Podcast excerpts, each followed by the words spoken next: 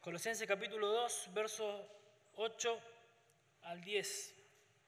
Vamos a leer. Dice así las escrituras, mirad que nadie os engañe por medio de filosofías y huecas sutilezas, según las tradiciones de los hombres, conforme a los rudimentos del mundo y no según Cristo. Porque en Él habita corporalmente toda la plenitud de la deidad y vosotros estáis completo en Él que es la cabeza de todo principado y potestad. Amado Dios, nos has comprado, Dios, nos has redimido, nos has hecho tu pueblo. Caímos rendidos frente a la cruz con nuestros pecados, Dios, y sin nada para hacer. No hubo en nosotros justicia alguna, no hubo en nosotros alguna obra, Señor, que alcanzara quizás lo mínimo de tu agrado. Pero fuimos allí, Señor, y entendimos que solo Cristo salva que solo tu palabra transforma el corazón, que solo tu Espíritu Santo nos da vida. Y todo esto redunda, Señor, en darte la gloria. Usa tu palabra hoy, Dios, usa a tu siervo como un embajador, un mensajero de tu palabra, Dios. Cuida mi boca, cuida mi corazón. Danos corazones atentos Señor, para escuchar, para meditar en tu palabra, Dios, y confío en que el Espíritu Santo va a obrar conforme a cada necesidad en cada corazón, Dios. Bendice tu palabra hoy, Dios, te lo pedimos en el nombre de Jesús. Amén. Nuestro objetivo cuando subimos al púlpito es que por medio de, la predicación de las escrituras, literalmente Dios cambie la forma de pensar que el hombre tiene conforme a Dios, conforme al mundo, conforme a lo que el hombre es. Es mi convicción que un estudio de la palabra serio, un estudio serio de la palabra de Dios, aunque semanalmente, domingo a domingo o sábado tras sábado, en la reunión de jóvenes, cambie tu forma de pensar y tu manera de ver a Dios. Creemos eso, esa es mi convicción. Esa es nuestra convicción en el grupo, en el equipo y colaboradores de GPS, que solo Dios puede cambiar el corazón. Por eso es que enseñamos las escrituras. La razón por la cual muchos hombres y mujeres no pueden disfrutar de Jesucristo, la razón por la cual Jesucristo para ellos no es suficiente, la razón por la cual Cristo no satisface por completo tu vida es porque no estás convencido de lo que crees. Esa es una de las razones más grandes por las cuales no nos deleitamos en Jesucristo. Porque en el fondo del corazón no estamos convencidos de lo que creemos. Esa es la realidad. Albert Moller dijo a los líderes de su seminario, en el Seminario Bautista del Sur, mi objetivo es derribar los esquemas de los modelos habituales de liderazgo y forjar un nuevo camino. Mi vida está cimentada sobre la prioridad de las creencias y las convicciones correctas y al mismo tiempo quiero liderar de tal manera que estas creencias se perpetúen en otro. Si a nuestros líderes no los impulsan apasionadamente las creencias correctas, nos dirigimos al desastre. En otras palabras, si nosotros predicamos cada domingo por el simple hecho de que tenemos que predicar y por el simple hecho de que la iglesia se reúne y no por una convicción de que Dios puede transformar el corazón del ser humano por medio de su palabra, nos dirigimos a la ruina como iglesia. Es por eso el énfasis que nosotros le damos al, poder, a la autoridad de las escrituras. Es mi convicción que confiando nosotros en la palabra de Dios como poderosa para transformar la vida, cambie tu manera de pensar, tu manera de ver a Cristo y como consecuencia cambie tu manera de vivir Cambie tu manera de hablar, tu manera de pensar, tu manera de relacionarte con otras personas. Martín Lutero fue un hombre de convicciones. Él estaba tan convencido de la autoridad de las escrituras que plantándose de cara al enemigo, aquellas santas autoridades romanas que pedían que se retractara de sus dichos y de sus libros y demás, él declaró esto, a menos que la Sagrada Escritura o la razón evidente me convenza, no puedo retractarme porque mi conciencia está cautiva de la palabra de Dios y oponerse a la conciencia no es sano ni seguro.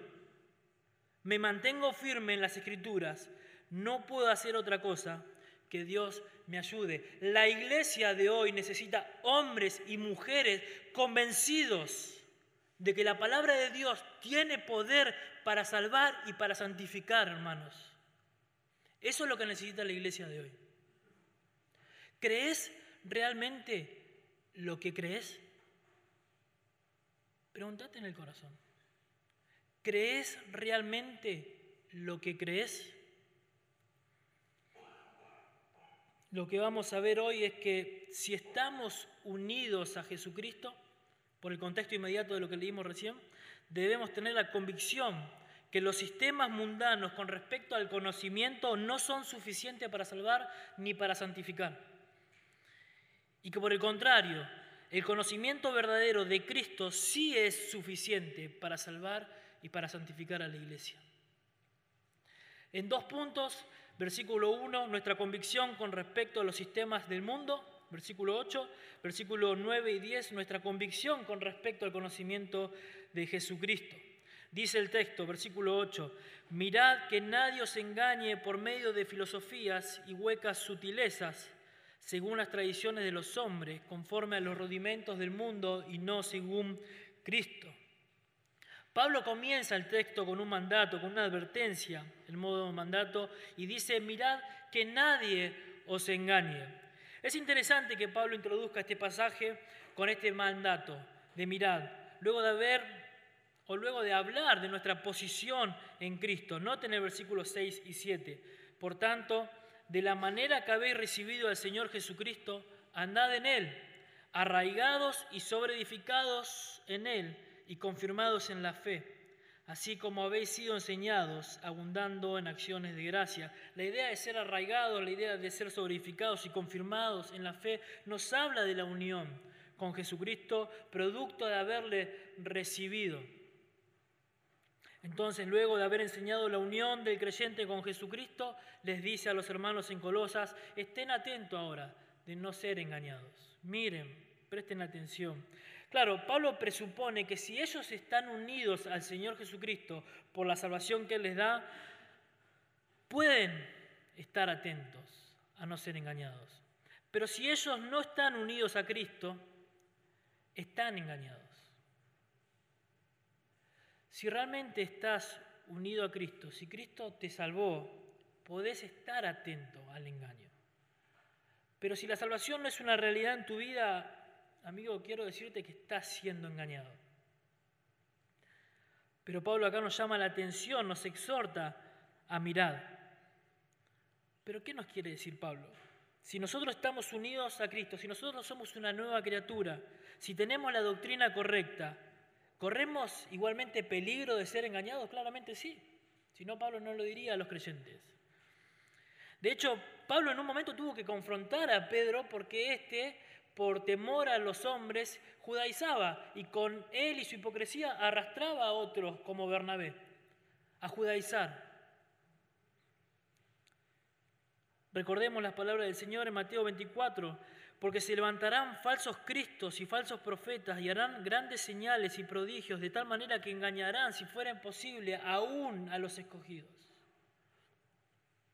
Por esta razón, es que Pablo usa el mandato de mirar, que se encuentra en un tiempo presente, lo cual nos indica que en todo momento debemos estar atentos. El creyente que ha sido salvo por gracia debe estar atento todo el tiempo, sin bajar la guardia, porque viene el engaño. Esa es la idea. Esto es algo que no debemos olvidar. Como algo que, debimos, no, no, es necesariamente algo que debimos estar atentos antes hasta conocer la verdad, la doctrina sana, y ahora que tenemos un conocimiento pleno de la teología correcta, dejamos de estar atentos porque ya no hay nada que nos pueda engañar. Ni tampoco a que estemos atentos a un futuro posible engañador que venga e intente engañar a la iglesia, sino que debemos estar alerta ahora porque los engañadores ya están queriendo seducir por medio de sutilezas y engaños. Estos engañadores ya están incluidos en la iglesia de hoy. Y si lo que Pablo dice es verdad, hermanos, es muy probable que dentro de la iglesia en Carapachay pueda haber engañadores. Si Pablo dice que en todas las iglesias se van a levantar falsos maestros, puede ser que en Carapachay haya falsos maestros. Y debemos estar atentos. Es un mandato de Dios. Mirad, dice Pablo, no dejen de velar. No dejen de velar. Abran bien sus ojos para detectar de dónde viene el peligro. Esa es la idea. Estén en todos momentos vigilantes, porque la iglesia es amenazada por los falsos maestros. Estén atentos, vigilen, no cierren sus ojos, no se duerman. Noten lo que dijo el apóstol Pablo a los líderes en la iglesia de Éfeso, Hechos 20. Por tanto, mirad por vosotros y por todo el rebaño en que el Espíritu Santo os ha puesto por obispos pastores, para apacentar la iglesia del Señor, la cual Él ganó por su propia sangre. Porque yo sé, dice Pablo, que después de mi partida entrarán en medio de vosotros lobos rapaces que no perdonarán el rebaño. Y de vosotros mismos, escuchen esto, y de vosotros mismos se levantarán hombres que hablen cosas perversas para arrastrar tras sí a los discípulos. Por tanto, velad Nadie se duerma. Presten atención. Estemos atentos porque el engaño no viene por personas ajenas a la iglesia, sino que son personas que están en la iglesia. Y no vienen con un mensaje burdo y fácil de descubrir y refutar. Los falsos maestros no van a venir a Carapachay a enseñarnos que la doctrina o el evangelio de la prosperidad y, y tal o cual cosa. Vienen con engaños sutiles para engañar. El mismo Señor advirtió a los discípulos en Mateo 7, guardados de los falsos profetas que vienen a vosotros con vestiduras de oveja, pero por dentro son lobos rapaces.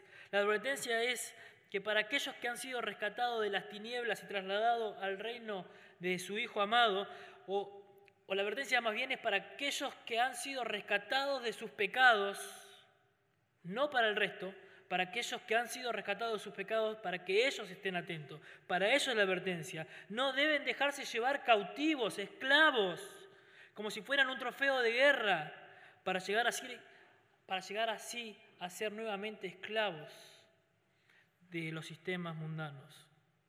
La advertencia, hermano, es a que miremos a no ser engañados, que nadie, que nadie sea engañado o nadie os engañe. La idea es que estés atento y cuando venga el engañador, vos no seas engañado. Esa es la idea. El término engaño acá nos habla de capturar una presa o de secuestrar a alguien para llevarla cautivo. La Biblia de las Américas la traduce así, mirad que nadie os lleve cautivo. Es importante que prestemos atención a estas palabras porque el tiempo en que se encuentra la frase que nadie os engañe hace referencia a un momento futuro, como diciendo, estén ahora mismos atentos, porque si no lo están, serán presa de los sistemas filosóficos que nos son, que no son más que pensamientos humanos. A veces me preguntan eh, por qué GPS se enfoca tanto en la enseñanza expositiva de las escrituras. Y me han dicho que por momentos se parece a un seminario más que a otra cosa. Otros me han planteado, planteado hacer más bien algo más dinámico, incluso hablar de temas más relevantes. Y no está mal el planteo. Y en verdad agradezco la sinceridad de esas personas que me dicen esto. Pero la verdad y los líderes de GPS saben que el tiempo de las escrituras no se negocia, no la negociamos. Y la razón es que es inaceptable para nosotros que quienes hayan sido rescatados de sus pecados, hayan sido lavados por la sangre de Jesucristo, estén expuestos al error y sean engañados por aquellos que atentan contra el Señor por el hecho de no conocer la verdad y de esta manera no poder estar atentos. Es por eso que nos preparamos, es por eso que le damos tanto énfasis a las escrituras. Porque de esta manera, al ser enseñados, conocer la verdad de Dios, conocer cómo Jesucristo salva, estaremos atentos para que cuando venga el engaño, nosotros podamos detenerlo. Porque ellos están y buscan engañar. Si Dios dice que Satanás es engañador desde el principio, y que al final de los tiempos saldrá para engañar a las naciones, si dice que Eva y Adán en su libre albedrío, en su comunión plena, sin caída, gozando de los deleites de Dios y en una comunión directa con Dios, hablando con Dios, fueron engañados, ¿qué nos esperan a nosotros, hermanos, en una naturaleza caída? El enemigo va a usar todas sus artimañas, todas sus funciones, todas sus armas para que seamos engañados y conseguir así destruir a la iglesia. Ese es su objetivo. No estamos jugando con armas de agua. Si no, Pablo no escribiría estas, estas cosas. Ahora Pablo nos dice en el texto cuál es el medio que estos falsos maestros usan para engañar. Fíjense, fíjense, mirad que nadie os engañe por medio de filosofías y huecas sutilezas según las tradiciones de los hombres el primer medio, si se puede decir, que usa el enemigo para engañar es la filosofía. Esta palabra que se refiere al amor, a la sabiduría, tiene relación, es muy probable que tenga relación con aquellos que enseñaban que por medio de experiencias místicas podrían alcanzar algún cierto conocimiento superior de Dios y demás. Puede ser que Pablo se refiere a este tipo de herejías cuando habla de filosofías. Porque sin lugar a duda tiene que ver con el pensamiento humano, con el pensamiento del hombre, con relación a Dios, con relación al mundo, con relación a la naturaleza del hombre. Recordemos que los griegos amaban el conocimiento, ellos buscaban sabiduría y se enorgullecían de sus sistemas filosóficos. Los judíos buscaban señales y los griegos buscaban qué? Sabiduría. Ellos estaban atentos a conocer algo nuevo, algo que los pueda llevar a relacionarse con Dios. Según Hechos 17, Pablo en el Areópago, hablando con ellos, cuando él les presenta el Evangelio y diciendo que eso es lo único suficiente para salvar las almas de la persona, ellos lo rechazan. Lo diremos luego. No sé, fuera, ya. Otro loco más.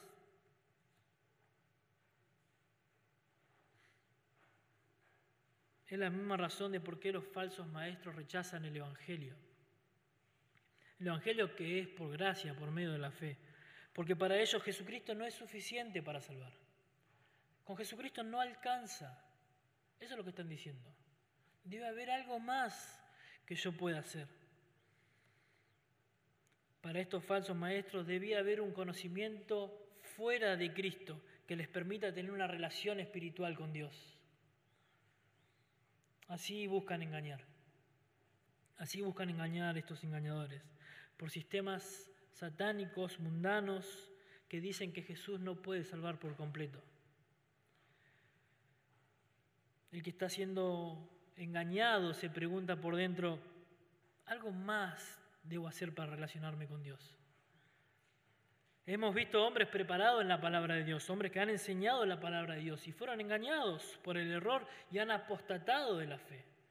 Hombres que pensábamos que eran súper inteligentes, eruditos en la palabra de Dios y han sido llevados cautivos por el engaño. Hubo pastores en otras iglesias que se desviaron de la verdad, siguiendo experiencias o buscando nuevas experiencias. Hay hombres en la, en la, actualidad que tienen la doctrina correcta, que tienen la iglesia correcta, que fueron discipulados por hombres piadosos y sin embargo se desvían tras el engaño. Hemos visto casos hace poco. Podríamos decir que estos nunca tuvieron la convicción realmente de sus creencias. Intentaban vivirlas, pero era en vano. Así es cuando nosotros dejamos de vigilar y de ser sobrios, hermanos. Eso pasa cuando nosotros dejamos de estar atentos a lo que el Señor nos llama. Pecamos contra la suficiencia de Cristo, tentamos al enemigo, afrentamos al Espíritu Santo, el corazón se endurece y muchas veces para demostrar que nunca fueron lo que realmente decían que eran. Eso es lo que están demostrando. El segundo medio que usan estos engañadores son las huecas sutilezas. Claramente estas huecas sutilezas describen los pensamientos filosóficos a los cuales Pablo se refiere. Y debemos aclarar que la filosofía no es mala en sí mismo. No es de condenar si atenta a la fe cristiana. Pero en este caso Pablo las condena por el hecho de que este amor por la sabiduría implicaba convencer a los creyentes usando argumentos vacíos para que terminen negando la suficiencia de Jesucristo para salvarlos y para santificarlos. Es por eso que Pablo condena este tipo de pensamientos. Ahí la palabra sutileza significa literalmente artificio, lo que equivale a un fraude, a un engaño. Es decir, causar que alguien crea en algo que no es verdad, engañarlo. Nadie engaña de una forma burda. Es sutil siempre el engaño, si no, no serían engañadores. Cuando hablamos de sutileza, hablamos de engaño que para nada son visibles a la primera vista. Al principio suenan bien, tiene sentido lo que dicen, pero finalmente muestran la hilacha cuando estos niegan a Jesucristo. Hace un tiempito atrás, hace unos meses atrás, estábamos eh, tomándonos unos días con Raquel y los nenes y vinieron los testigos de Jehová. Ellos me compartieron su fe, me preguntaron qué pensaba yo del futuro, si pensaba que el mundo iba a mejorar y que esto, que el otro. Y luego les compartí mi fe. Y ellos me respondieron que también creen en Jesucristo. Y lejos de entrar en un debate sobre la deidad de Jesucristo, yo les pregunté por qué hacían lo que hacían. ¿Por qué ir casa por casa? Y exponer a niños, porque había una nena de 12 años que, me leía los versículos y me preguntaba. Y exponerlo a ellos, que ni siquiera los padres saben por qué lo hacen. Y su respuesta fue porque es un mandato de Dios. Y que es hermoso los pies que anuncian la paz. A lo que yo respondí, pero si Cristo es suficiente, ¿qué pasa si no haces esto? No, es un mandato. Pero ¿qué pasa si no lo haces? Y no, no sé, hay que hacerlo porque Dios lo manda. Pero si no lo haces, no, hay que hacerlo. Dios nos manda hacerlo y cuando nosotros somos salvos tenemos que hacerlo. Claramente estaban queriéndole agregar algo a la suficiencia de Cristo. No creían que Jesucristo es suficiente, de hecho no creen que Jesús es Dios, pero no creen que Jesús es suficiente. Y debemos hacer algo más para alcanzar el favor de Dios. Estas son las sutilezas que usan los falsos maestros, generando conciencia de pecado donde no hay pecado en el creyente, poniéndole cargas pesadas sobre sus espaldas. Hendrickson, comenzando, comentando este versículo, dice lo siguiente, Pablo está preveniendo, previniendo a sus hermanos en contra de esta clase de filosofías que no es más que vanas sutilezas, es algo vacío y sin fundamento, es ilusoria, porque mientras promete grandes cosas a aquellos que obedecen sus ordenanzas, realmente no pueden cumplir lo que prometen. Estas sutilezas huecas parecen sólidas, pero son como una burbuja. Explotan aire, no tienen nada. Llama la atención, intenta seducir, pero cuando la pinchamos, desaparece. Pero Pablo sigue argumentando que estas filosofías y huecas sutilezas provienen de una fuente de donde fluyen todos los engaños. Esta fuente es lo que llama Pablo las tradiciones de los hombres. Noten el texto. Mirad que nadie os engañe por medio de filosofías y huecas sutilezas según las tradiciones de los hombres. Y como sabemos, las tradiciones se transmiten de boca en boca, de generación en generación, de familia en familia. Si hay algo que la familia de mi esposa hace muy bien es cocinar. Ellos cocinan muy bien. pero lo que transmiten de generación en generación es la comida árabe. La abuela a sus hijos, sus hijos a Raquel en este caso, y Raquel ya está empezando con Isabela. Se transmiten, esa es la idea de las tradiciones de generación en generación. Las tradiciones de los hombres son así, se van transmitiendo de generación en generación, se van pasando de boca en boca. Y la filosofía se ha transmitido de boca en boca, de generación en generación, desde el pasado, en obras del pasado. La filosofía se basa en el pasado tratando de rebatir o fortalecer cual o tal argumento, pero siempre en argumentos pasados, transmitiéndose los judíos de quienes Pablo habla son otro ejemplo. Ellos ponían la tradición por encima. Ellos veían que era más importante la tradición, lo que se decía de boca en boca, lo que le enseñaban los padres a sus hijos, era más importante que lo que la palabra de Dios dice. Y muchas veces caemos en el error que tu opinión y mi opinión tienen más peso que lo que dice la palabra de Dios. Esos son huecas sutilezas que nosotros transmitimos cuando presentamos estos vanos y falsos argumentos. Pablo refuta estas cosas más adelante. Ellos, los judíos, ponían las tradiciones por encima, las costumbres, los rituales, y Pablo la refuta, Colosenses 2.20, ahí nomás, cerquita en el contexto. Pues si habiendo muerto con Cristo en cuanto a los rudimentos del mundo, ¿por qué como si vivieses en el mundo os sometéis a preceptos tales como no manejes, ni gustes, ni aun toques en conformidad de mandamientos y doctrinas de hombres? El mismo Señor en Marcos 13 nos advierte de estos peligros. ¿Por qué, ¿Por qué tus discípulos le preguntan? los fariseos y los escribas, ¿por qué tus discípulos no andan conforme a la tradición de los ancianos, sino que comen pan con manos inmundas? Respondiendo él les dijo, hipócritas, bien profetizó de vosotros Isaías, como está escrito, este pueblo de labios me honra, pero su corazón está lejos de mí, dice el Señor, pues en vano me honran, enseñando como doctrinas mandamientos de hombre porque dejando el mandamiento de Dios os aferráis a las tradiciones de los hombres, los lavamientos de los jarros y de los vasos de beber, y hacéis otras cosas semejantes. Le decía el Señor también, bien invalidáis el mandamiento de Dios para guardar vuestra tradición. Porque Moisés dijo, honra a tu padre y a tu madre, y el que maldiga al padre y a la madre muera irremisiblemente. Pero vosotros decís, Basta que diga un nombre al padre o a la madre, es corbán, que quiere decir mi ofrenda a Dios, todo aquello con que pudiera ayudarte, y no le, da, no le dejáis hacer más por su padre o por su madre, invalidando la palabra de Dios con vuestra tradición que habéis transmitido. Esto que se transmite de boca en boca, de generación en generación, no es más que ignorancia y falsedad transmitida de generación en generación. Pablo sabía de lo que hablaba. Pablo era consciente, él había dejado las tradiciones atrás cuando conoció a Jesucristo. Él dice en Gálatas 1, 13, 14, porque ya habéis oído acerca de mi conducta en otro tiempo, en el judaísmo, que perseguía sobremanera a la iglesia de Dios y la asolaba, y en el judaísmo aventajaba a muchos de mis contemporáneos en mi nación, siendo mucho más celosos de las tradiciones de mis padres.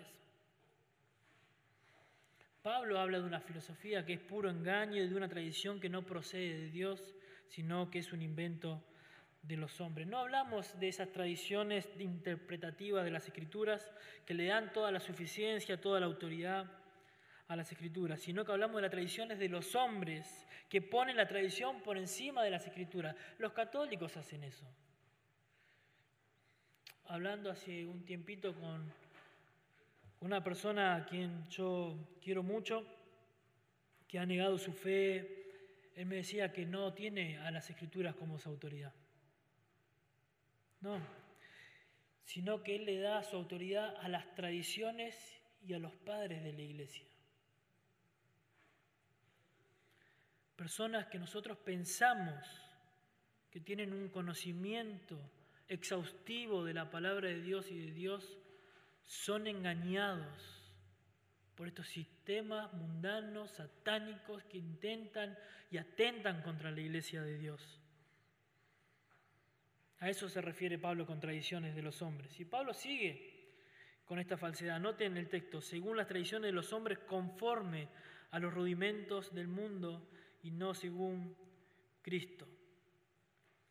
Esta palabra rudimentos hace referencia a los principales elementos de cualquier tema específico. En este caso, de los principales o principios elementales del mundo. Entonces, cuando leemos la preposición conforme, entendemos que las tradiciones de los hombres son de acuerdo a los principios fundamentales del mundo, contraponiéndose con los principios elementales de Dios. En mi opinión, se refiere, como dice Gálatas, y cito 4.3, así también nosotros, cuando éramos niños, estábamos en esclavitud bajo los rudimentos del mundo. En mi opinión, como decía, se refiere a un ritualismo judaico, legalista de los falsos maestros, como se confirma en el texto, versículo 20 que leímos recién. Puede que Pablo se esté refiriendo a eso. Es un, versículo que en varios comentarios vimos que había mucha controversia o difícil de explicar. Pero según el contexto, creemos que se está refiriendo a esto.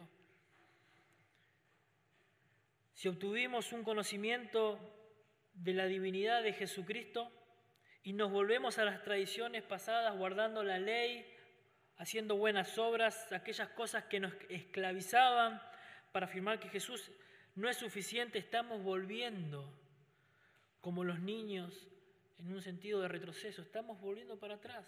Es como que vos tengas un doctorado en tal tema y, con el doctorado en mano digas, bueno, ya puedo ir a la primaria nuevamente y volver para atrás. No, teniendo este conocimiento de quién es Jesucristo, ¿cómo te vas a volver atrás? Pablo le dice a los Gálatas de una forma efusiva, quizás perplejo, estoy maravillado de que tan pronto, ellos conocían el Evangelio, estoy maravillado de que tan pronto os hayáis alejado del que os llamó por la gracia de Dios para seguir un Evangelio diferente. Oh Gálatas insensatos, ¿quién os fascinó para no obedecer a la verdad? A vosotros a quienes cuyos ojos Jesucristo fue ya presentado claramente entre vosotros como crucificado. Esto solo quiero saber, dice Pablo, de vosotros. ¿Recibiste el Espíritu por las obras de la ley o por el oír por fe? ¿Tan necios sois? Es como si Pablo expone todo su, su énfasis en esas cartas. ¿Tan necios sois? Habiendo comenzado por el Espíritu, vas a acabar por la carne. Pablo estaba indignado con los hermanos. Estaban negando la suficiencia de Jesucristo, volviéndose a rituales legalistas del judaísmo. No tiene sentido.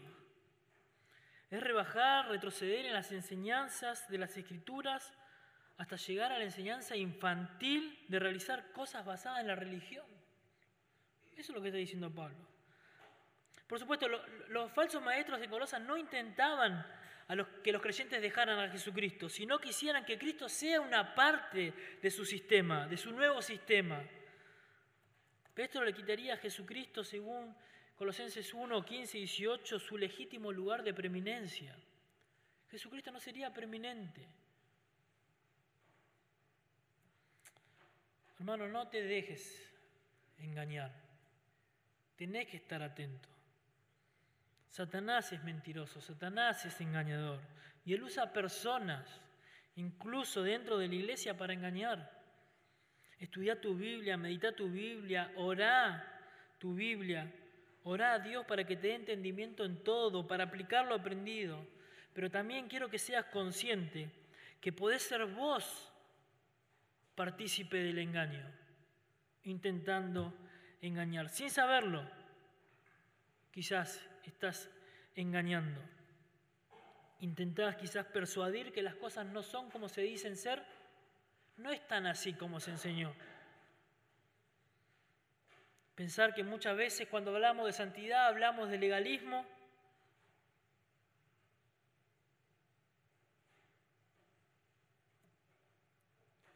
Persuadimos a las personas a no buscar la santidad que la Biblia demanda esto es ser participantes del mismo diablo, hermanos. ¿Qué es legalismo? ¿Qué es santidad? Legalismo es sacar de contexto la ley de Dios. Pensar que solo el cristiano se debe regir por reglas, por mandamientos. Hace esto y no hagas lo otro.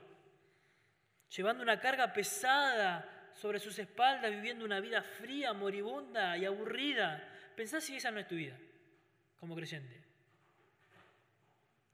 Dios dejó mandamientos para que los cumplamos, pero en un plano de redención, de amor y de gracia. La ley no es una carga para el creyente, como para los fariseos era una carga y como para David era su deleite. ¿Por qué entonces obedecemos la ley de Dios? Porque amamos a Dios, porque buscamos agradar a Dios, alejándonos del pecado, obedeciendo la ley. Eso es santidad. Legalismo es hacer de la ley una carga pesada que ni aún el hombre más piadoso puede llevar sobre sus espaldas. Poner la tradición por encima también es legalismo. Entonces nosotros muchas veces mezclamos esta santidad, pensamos que esta santidad a la cual la iglesia nos invita es una clase de legalismo. Mentira. Mentira. Sin santidad Nadie, dice el Señor, verá a Dios. Sin santidad, nadie verá a Dios, dice Hebreos.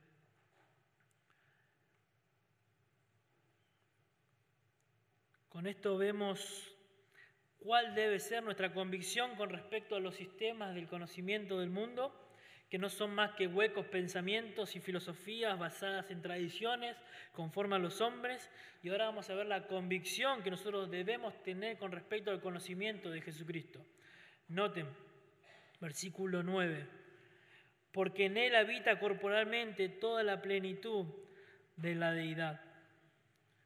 Pablo va a dar las razones de por qué es nefasto que las personas se aferren a las tradiciones, filosofías huecas, etc porque provienen del mundo y no según Jesucristo. Esa es la razón. Este conocimiento proviene del mundo, proviene de lo creado, no del creador. Y este pasaje es uno de los pasajes más cristológicos que podemos encontrar en todas las escrituras. El más explícito en cuanto a hablar de la deidad de Jesucristo. y Satanás y el mundo y los falsos maestros intentan que el ser humano no vea a Cristo como Dios, para que no vean en Él, en Jesucristo, el Evangelio que salva. A Él no le importa si a Jesucristo le sumas algo. Él no quiere que sepas que Jesucristo es suficiente para salvar. Y mete en tu corazón, en tu mente, un pensamiento tal llevado por los falsos maestros de que debes hacer algo para ganarte el favor de Dios. Segunda Corintios 4, 4 al 6 dice, pero si nuestro evangelio está encubierto, entre los que se pierden está encubierto, en los cuales el Dios de este siglo cegó el entendimiento de los incrédulos para que no le resplandezca la luz del evangelio de la gloria de Cristo, el cual es la imagen de Dios. Porque no nos predicamos a nosotros mismos, sino a Jesucristo como Señor y a nosotros como vuestros siervos por amor de Jesús, porque Dios que mandó que de las tinieblas resplandeciese la luz, es el que resplandeció en nuestros corazones para iluminación del conocimiento de la gloria de Dios en la faz, en el rostro de Jesucristo. Este es el Evangelio que Satanás y los falsos maestros intentan frenar, hermano. Este es el Evangelio que no quieren que sea oído, que Jesucristo es el único que puede librarte de tus pecados y presentarte y reconciliarte con Dios. Pablo va a demostrar que este Jesús, el cual se refiere, es Dios, que hace suficiente la salvación y no solo la salvación, sino la santificación constante y continuamente del creyente. Esto lo demuestra haciendo la comparación que hablamos recién entre los sistemas religiosos y falsos con el único medio salvífico en la frase conforma a los rudimentos del mundo y no según Cristo. ¿Y por qué debemos mirar a Cristo y no a las tradiciones? Porque en Él habita corporalmente toda la plenitud de la deidad. Porque Él es Dios. El verbo habita indica que todo lo que es Dios reside o vive en la persona de Jesús.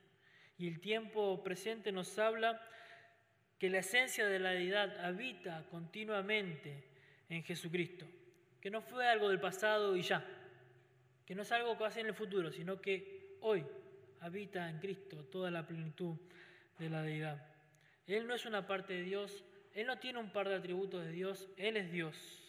Él es tan soberano, Él es tan justo, tan santo, tan poderoso, tan majestuoso, tan terrible, tan misericordioso y tan amoroso como lo es el Padre y como es el Espíritu Santo. Él es Dios. Es Dios hecho hombre. Cristo no fue una emanación, no es algo que sale de Dios, como los gnósticos decían en aquel tiempo, sino que Jesús es Dios. Las religiones de hoy dicen que Jesús es algo creado por Dios, incluso lo mejor creado por Dios. No, Él es Dios. Noten, Juan, en el principio era el verbo y el verbo era con Dios y el verbo era Dios. Este era en el principio con Dios. Todas las cosas por Él fueron hechas y sin Él nada de lo que había sido hecho fue hecho. Y aquel verbo fue hecho carne, Jesús, y habitó entre nosotros y vimos su gloria, gloria como del unigénito del Padre, lleno de gracia y de verdad. A Dios nadie le vio jamás el único, el unigénito Hijo que está en el seno del Padre, Él le ha dado a conocer. El que me ha visto a mí ha visto al Padre, dice Jesús. En Él habita toda la plenitud de Dios. En Él está todo lo que es Dios. Todo lo que piensa, todo lo que siente, todo lo que hace, está en la persona de Jesucristo. Él es Dios. A Él miramos. No hay necesidad de mostrar a Dios porque Cristo lo hace visible. Él revela al Padre. Él es la imagen de Dios. Y en Él habita toda la plenitud de Dios. Pero ¿qué implica para mí que Jesús sea Dios? Todo implica. Porque lo que quiere mostrar Pablo es que si Jesús es Dios, todo el conocimiento que necesitamos para salvación está en Él, no en otro lado, en Él. Ellos buscaban tener una relación con seres espirituales, angelicales, para poder llegar a Dios. No, Él es Dios. Eso es lo que dice Pablo.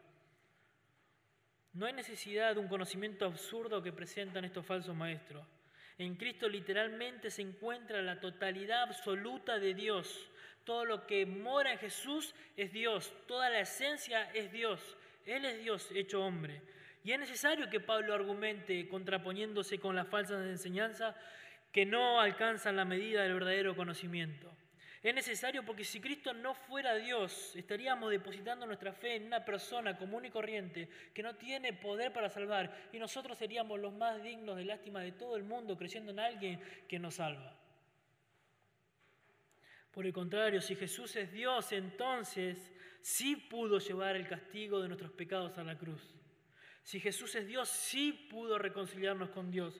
Si Jesús es Dios, sí pudo declararnos justos ante Dios. Si Jesús es Dios, sí pudo adoptarnos en su familia.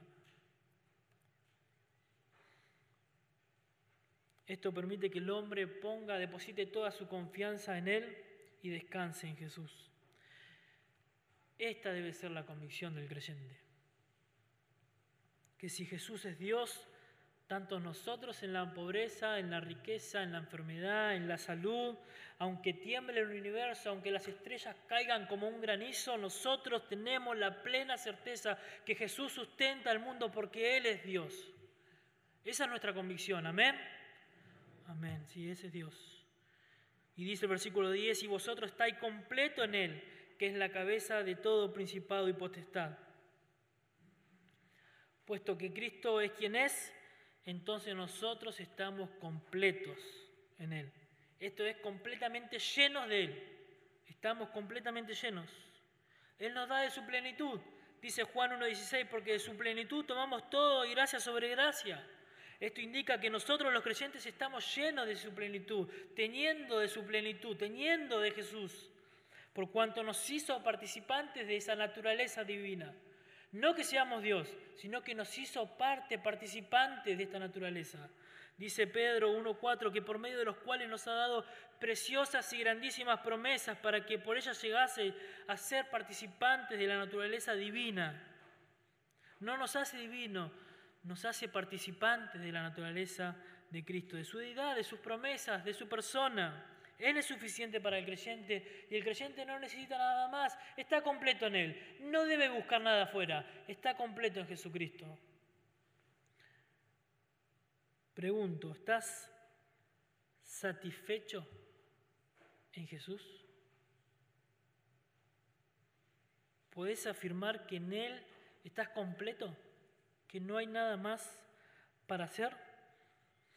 Después de la caída del hombre en pecado, este quedó incompleto, espiritualmente sin Dios, separado de Dios, sin posibilidades de relacionarse con Dios, moralmente incompletos, desconociendo al Dios verdadero y haciendo la voluntad del Dios de este siglo. Pero este Dios, que es rico en misericordia, como cantábamos, Él nos reconcilió con su Hijo. Esto lo vimos hace un tiempo atrás, Colosenses 1, 20, 23. En Él podemos y estamos completos.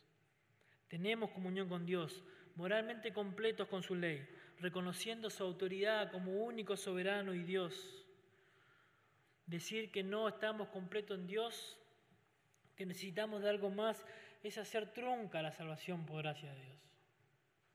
No hay necesidad de Jesucristo si necesitamos algo más. Ahora, sé sincero con vos mismo. Preguntate en tu corazón, ¿no sentís por momentos que necesitas alcanzar el favor de Dios? ¿Que tenés que hacer algo para agradar a Dios? ¿No lo sentís? En el fondo de tu corazón. ¿No pensás que debes ganarte el favor de Dios viviendo una vida de buenas obras? ¿No te pasa que ves personas más espirituales que, vos y pensás que ellos sí agradan a Dios? Mirás hombres y mujeres de Dios y te sentís inferior, ¿no te pasa? Pregúntate en el corazón. Mirás hombres de Dios en YouTube y sabes y pensás que nunca vas a ser como ellos. Miramos a Mariano y a Sergio acá en, en la iglesia. Ah, pero ellos son pastores. Ellos tienen una comunión íntima con Dios que nosotros nunca vamos a alcanzar. Mentira. Mentira, porque no es lo que vos podés hacer, es lo que Cristo hizo en la cruz lo que agrada a Dios. Por más que haga lo que hagas, lo que agrada, agrada a Dios es lo que Jesucristo hizo en la cruz. No son las personas, es Cristo, no se trata de vos, se trata de Dios. En Él estamos completos. No son tus buenas obras, es la obra de Cristo. No es tu justicia, es la justicia de Cristo lo que agrada a Dios. Y nosotros estando unidos a Él, tomamos de su plenitud y tenemos la certeza y la convicción que no necesitamos nada más porque en Él estamos completos, en Él estamos unidos. Esa es la idea. La obra de salvación no descansa en tus manos, la obra de santificación, responsabilidad tuya, trae como poder que te impulsa el poder del Espíritu Santo, por lo tanto no somos nosotros es Dios quien nos lleva. Para tener esta convicción, como hablamos tiempo atrás, Colosenses 1.9, necesitamos conocer y poner en práctica estas verdades para andar de la manera que realmente es digna y agrada a Dios. Pero si no lo estás conociendo,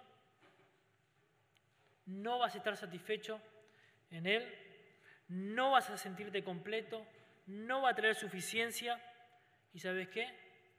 Pendés como en un hilo de telaraña para ser engañado. No tenés armas con qué estar atento.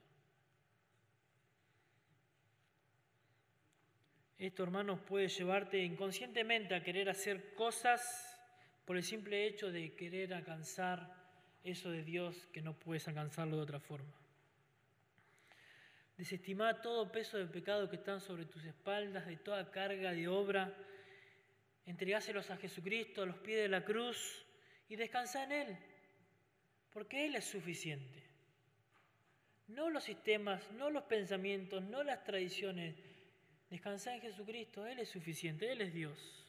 Él no es uno más entre otros dioses, Él es Dios. No es una emanación, Él es Dios. Y siendo Dios mismo es autoridad no solo de la iglesia, sino que de todo reino espiritual y angelical. Al poseer Jesús toda la plenitud de la deidad, es entonces, como dice el texto, fíjense, es la cabeza de todo principado y toda potestad. Y esto refuta todo argumento barato de que Jesús es una emanación o algo producto de la creación de Dios. sino que Él, siendo Dios mismo, está por encima de todos. Él es soberano, Él reina. Entonces, ¿por qué seguir las filosofías vanas cuando tenemos la plenitud de Jesucristo? ¿Por qué entregarte a eso? Dios en un momento le dice al pueblo de Israel que lo había abandonado, le dice, porque dos males ha hecho mi pueblo, dos males. El primero de ellos, me dejaron a mí, fuente de agua viva, y cavaron para sí cisternas, cisternas rotas que no retienen el agua.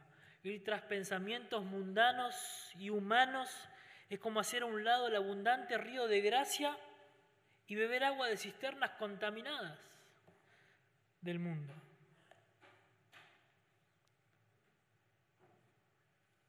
Tenemos dos cosas. Los sistemas mundanos, Satanás y su engaño, que intentan introducirse y engañarte lo cual Dios manda que estés atento, pero por otro lado puedes mirar a Jesucristo y encontrar en Él todo lo que necesitas. No necesitas nada más, abrazar solo a Jesucristo y su Evangelio. Entonces, como preguntamos al principio, ¿por qué crees lo que crees? ¿Por qué afirmas que Cristo es tu salvación? El creyente corre peligro de ser engañados cuando no tiene convicciones firmes de por qué cree lo que cree. La herejía colosense era una combinación de filosofía pagana con legalismo judío, y era de esperarse que estos falsos maestros, al igual que los judaizantes, enseñaran la necesidad de nuevos conocimientos para la salvación fuera de Cristo. Pero hermanos, nosotros tenemos la convicción de que Cristo es Señor de todo, que fue crucificado y que resucitó y que hoy reina soberanamente sobre todo el universo y la creación. Estar unidos a Él nos libra del dominio satánico del engaño y la salvación de Cristo resulta para nosotros una victoria completa y segura. Hermanos, que Dios haga de nosotros hombres de convicciones firmes, seguras, para cuando estemos atentos y venga el engaño, podamos salir victoriosos, creyendo lo que en verdad creemos, que Jesucristo es Dios, que Él es suficiente para nosotros, que en Él estamos completos y que no necesitamos nada más. Amén. Dios y Padre eterno, gracias por Jesús. Gracias porque en Él estamos seguros y estamos completos. Y hay una realidad, Dios, que si estamos unidos a Cristo, arraigados, sobreedificados y confirmados en la fe, podremos resistir atentamente, mirando, de no ser engañados. Con tradiciones de hombres, con filosofías, pensamientos huecos que no alcanzan nada, Dios, por los rudimentos del mundo, por sus pensamientos, sino según Cristo. Pero nosotros tenemos a Jesucristo, Dios, y en Él estamos completos, porque en Él, Dios, tu palabra dice, habita toda la plenitud de la deidad. No necesitamos algo más para relacionarnos contigo, Dios. Necesitamos a Cristo. Danos corazones que le busquen continuamente y haznos hombres y mujeres de convicciones firmes, Dios, para estar atentos siempre hasta que vengas a buscar a tu iglesia. Oramos en el nombre de Jesús. Amén.